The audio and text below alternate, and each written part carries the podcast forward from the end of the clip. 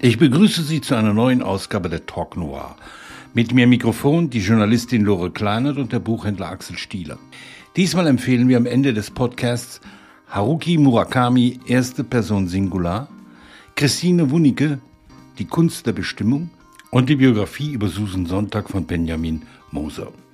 Zunächst jedoch zu Taha Benjeluns Kriminalroman Schlaflos. Ein Drehbuchschreiber, der unter Schlafmangel leidet, findet heraus, dass er besser schlafen kann, wenn er mordet. Sein erster Mord ist noch ein Gnadenakt, als er seine Mutter von ihrem Leiden erlöst. Die nächsten Morde sind dem Schlafzwang geschuldet und führen ihn in immer abstrusere Begegnungen. Was mich zu der Frage bringt, gibt es sympathische Serienkiller? Dieser hier, der war mir nicht wirklich sympathisch, obwohl er schändliche Typen umbringt, Kinderschänder, Folterer. Er kennt sich, er nennt sich ja Todesbeschleuniger und da bin ich auch sehr bei ihm. Aber wenn dann so ein Satz kommt, ich will das alles unter Kontrolle haben, ich darf nie den Kopf verlieren, dann ist das eben mit der Sympathie auch nicht so weit her. Da merkt man, das ist ein ziemlicher Zwangscharakter, der das auch nicht so ganz freiwillig macht und auch begrenzt ist in seinen äh, Möglichkeiten, da Sympathie damit zu erwerben. Äh, ich fand die Stärke eher liegt darin, dass er eigentlich ja Drehbuchautor ist, viel über Filme weiß und dann so Dinge da einbringt, wo er inszeniert. Und das fand ich richtig spannend. Mich hat er zwischendurch an das Alterswerk von Louis Begley äh, erinnert, wobei ich finde, dass er das hier wesentlich besser hinbekommt. Und äh, ja, es sind ja auch so ein paar schlüpfrige Passagen dabei. So. Und dann hatte ich mich da manchmal auch gefragt, wie wohl die weibliche Sicht auf diesen Roman ist. Ja, es hat ja teilweise ein bisschen was mehr Märchenhaftes. Da ich selber sowieso nicht gut schlafen kann, kann ich mir vorstellen, dass, wenn das bis ins Extreme geht, dass man dann durchaus auch zu extremen Methoden greift, wenn man glaubt, man könnte jetzt besser schlafen. Auch wenn ich nicht selber persönlich so weit gehen würde, jetzt den, den Nächsten zu ermorden, um eine halbe Stunde länger schlafen zu können. Naja, wenn es dann helfen würde. Ich fand charmant die Idee, dass er nicht nur Schlafkreditpunkte erwirbt mit dem Töten eines äh, Menschen, der es wirklich äh, in den meisten Fällen ja auch sehr verdient hat, sondern eben auch Libido-Kreditpunkte irgendwann dann eine Rolle spielen. Das ist so eine Konstruktion, die ist einfach lustig. Da denke ich, da fängt er an zu spielen mit dem, was er da macht. Und wenn er sagt, und das Unterbewusstsein braucht Träume, das hat ein Anrecht auf einen Raum, äh, wo es sich ausdrücken kann, dann versteht man auf einmal, dass der Rahmen sehr viel weiter ist und nicht so eine schmalspurige Geschichte von einem Tötungsdelikt zum anderen. Wie gesagt, er ist ein Todesbeschleuniger, ist ja auch kein kaltherziger Mörder und ich fand es wirklich interessant immer den politischen Hintergrund, der da so angedeutet ist. Taben Jeloun selber war ja da war er noch sehr jung, nach der, in der Studentenbewegung in Marokko damals in einem Straflager. Und das sind Dinge, die hier auch als Hintergrund ganz dezent, also der spielt das nicht groß aus, aber ganz dezent werden die angedeutet, dass er da eben eine politische Sicht auf die Dinge in Marokko hat. Da kann ich nachher noch ein schönes Beispiel erzählen. Aber das ist sowas, das hat mich an dem Roman auch angezogen. Seine Morde sind ja eigentlich alle ein Akt der Humanität. Also selbst der Folterer, der da liegt und eigentlich schon schwer krank ist, ähm, wird, der Mord wird so lange hinausgezögert, bis er fast schon von alleine stirbt. Eigentlich greift unser Todesbeschleuniger erst in der letzten Sekunde ein. Angesprochen auf der ersten Seite stirbt ja gleich seine Mutter und durch Zufall erfährt er, dass er dadurch irgendwie besser schlafen kann. Ist ja eigentlich auch ein schönes Bild. Mutter ist nicht mehr da, ich kann wieder gut schlafen. Aber da steckt schon wesentlich mehr Boshaftigkeit drin als im zweiten Teil. Und ihm misslingen ja auch Dinge. Der ist jetzt nicht der kalte, perfekte Mörder, sondern sondern ist eigentlich eine sehr schwankende Figur, die zum Teil eben in Fantasiewelten lebt, sich immer mal vergeblich verliebt oder seine Frau eigentlich umbringen möchte ganz gerne. Das misslingt ihm nun aber fundamental. Das klappt nicht.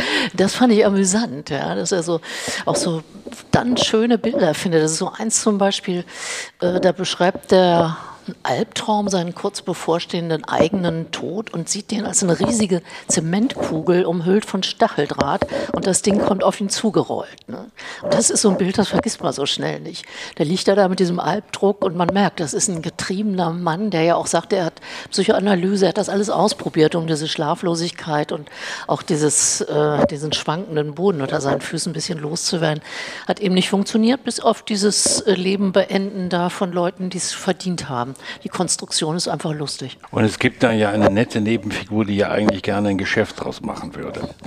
Ja, die ihn ja dazu verleiht, so die Möglichkeiten da darlegt, wen man alles dabei helfen dürfte oder sollte, aus dem Leben zu scheiden.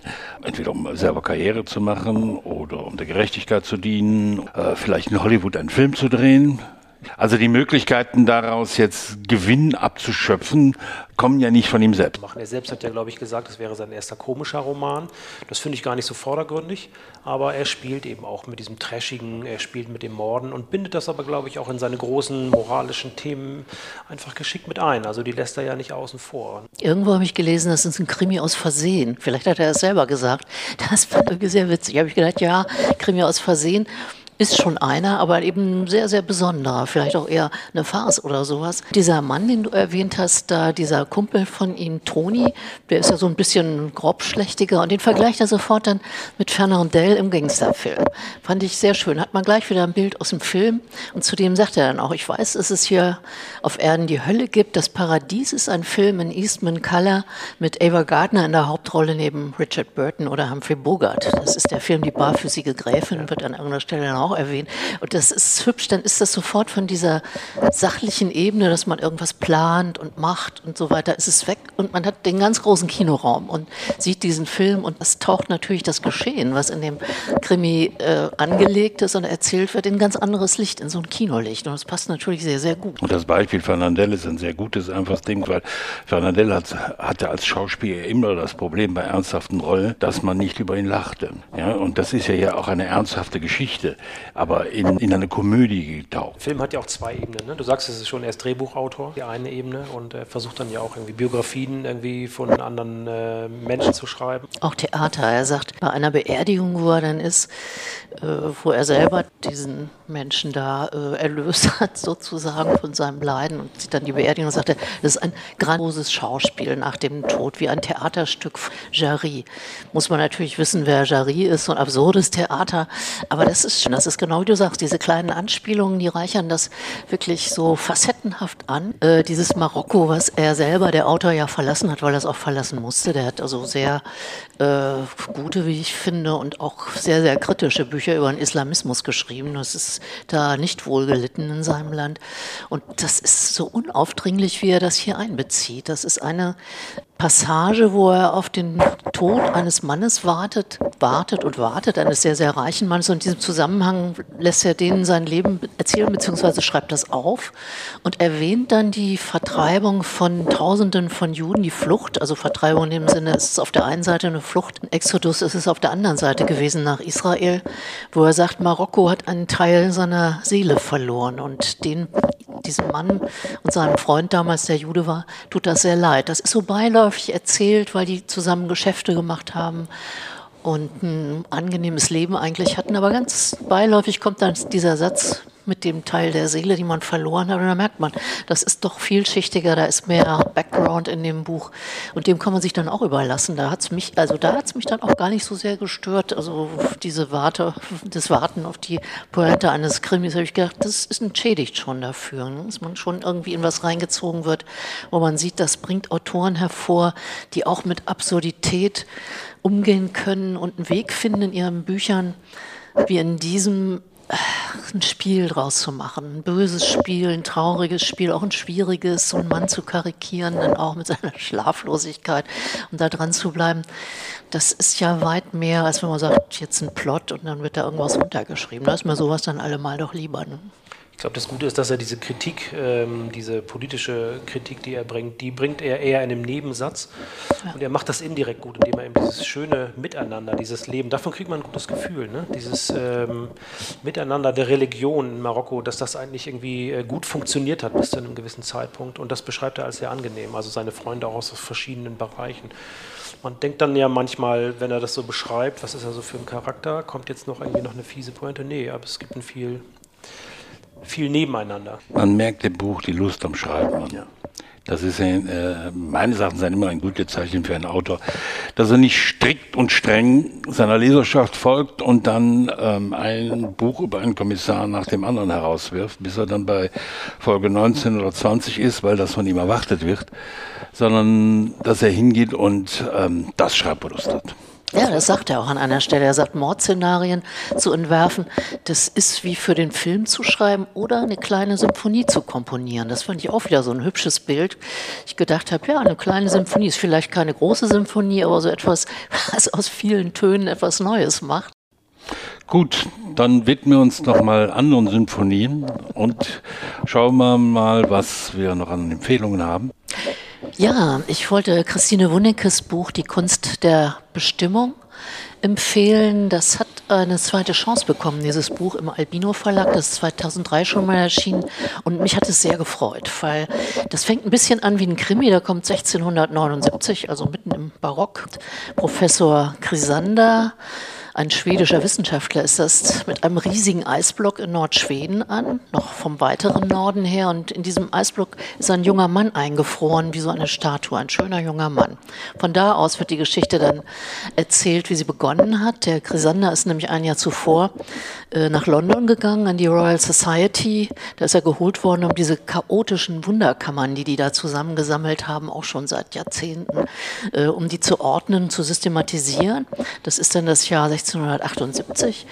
Und Christine Wunicke erzählt, wie ein junger Adliger diesen Systematiker völlig durcheinander bringt. Das ist eine Liebesgeschichte einerseits, das ist eine Wissenschaftsgeschichte im Barock, in einer reichen Szenerie, toll beschrieben. Und letztlich geht es eigentlich darum, ja, wie sehr der Wunsch, die Dinge zu, zu ordnen und zu systematisieren, der da ja sehr stark war in dieser Zeit. Ne? Wie sehr der eigentlich daraus entstanden ist, seinen Ursprung hat in der Angst vor dem Unbekannten dem Unbekannten in jeder Beziehung, ob es in der Liebe ist, ob es in der Wissenschaft ist. Und das hat sie wirklich ganz wunderbar erzählt, weil in allen Zeiten sind Menschen mit dieser Angst um, umgegangen ja, und sind dabei gescheitert oder gewachsen. Und das kann man in diesem schönen Roman dann sehr gut nachvollziehen. Ja, ich habe ähm, erste Person Singular von Murakami mitgebracht. Das ist bei Dumont wie alle anderen Romane von ihm. Ähm, dieses Mal sind es allerdings Erzählungen und ich bin eigentlich gar nicht so ein Erzählungsfan. Ähm, Erzählungen bieten sich aber auch so ein bisschen an, um zwischen zwei Romanen die Zeit zu überbrücken, bis man von seinem Lieblingsautoren wieder was lesen kann oder einer seiner Lieblingsautoren. Und die haben mir wirklich ausgesprochen gut gefallen. Das ist schön. Sind ein bisschen wie kleine Versatzstücke. Im Grunde genommen ist es der große Murakami. Kosmos, äh, erste Person Singular, ist äh, dann einfach auch Programm, alles aus der Ich-Perspektive erzählt. Die Sachen sind dann auch so ein bisschen halb autobiografisch, wobei er natürlich permanent damit spielt, was ist echt, was ist Wirklichkeit. Das hat irgendwie Kafkaeske Züge. Es gibt ganz verrückte Sachen. Er schreibt über Jazzalben, die es nicht gibt. Hat mal eine Rezension geschrieben in jungen Jahren über ein Bossa Nova-Album von äh, Coltrane zum Beispiel, aber zu einem Zeitpunkt, der, äh, als Coltrane schon äh, tot war, gab es den Bossa Nova noch gar nicht. Diese Platte konnte es also gar nicht geben. Und hinterher auf seinen Reisen in Amerika, glaube ich, entdeckt er dann diese Platte in einem Plattenladen. Und äh, es gibt immer so diese Perspektivwechsel, es passiert immer was etwas Mysteriöses, äh, es gibt sprechende Affen. Und ähm, ja, natürlich tauchen die Beatles auf, also amerikanische Kultur par excellence und ähm, wunderbare Geschichten über Frauen und äh, auch äh, über ja, die hässlichste Frau, mit der er je ein Verhältnis hatte und er muss es so aussprechen. Und man stößt sich fast dran und denkt, darf er das, kann man das so machen? Aber er kriegt charmant die Kurve, sehr unterhaltsam. Gut, und ich stelle zum ersten Mal eine Biografie vor. Ich wenige lesen Biografien ja, um private Details aus dem Leben berühmter Personen zu erfahren. Am besten über Skandale, die eigentlich ganz anders waren. Das hat mitunter was Früheristisches an sich. In Benjamin Moses Biografie über Susan Sonntag in der Übersetzung von Heiner Kober im Penguin Verlag erschienen, bietet er auf knapp 900 Seiten nicht nur einen Einblick in eine, in eine, der Autoritäten der amerikanischen Intellektuellen des letzten Jahrhunderts, äh, er wirft auch einen Blick hinter die coole Fassade eines Jet-Set-Lebens modernen Denkens. Egal, ob es sich um Camp, Erotik, Fotografie oder Krebs handelt, Susan Sonntag steht nicht selten im Mittelpunkt der Diskussion oder facht sie erst recht an. Sie schrieb Romane, die kontrovers diskutiert wurden, war eine Ikone der Querbewegung, ein Familienmensch ganz besonderer Art, in den Sigrid Nunez in Sempre Susan einen besonderen Einblick gewährt. Unglaublich belesen machte Sonntag früh durch einen scharfen analytischen Verstand auf sich aufmerksam. Was die große Bandbreite ihrer Essays betrifft, war sie letztlich nur an einem interessiert, die Welt, in der sie lebte, zu begreifen, ihren Zusammenhalt oder ihr Zerbrechen zu analysieren. Mitunter erregte die öffentliche Person Susan Sonntag mehr Aufmerksamkeit.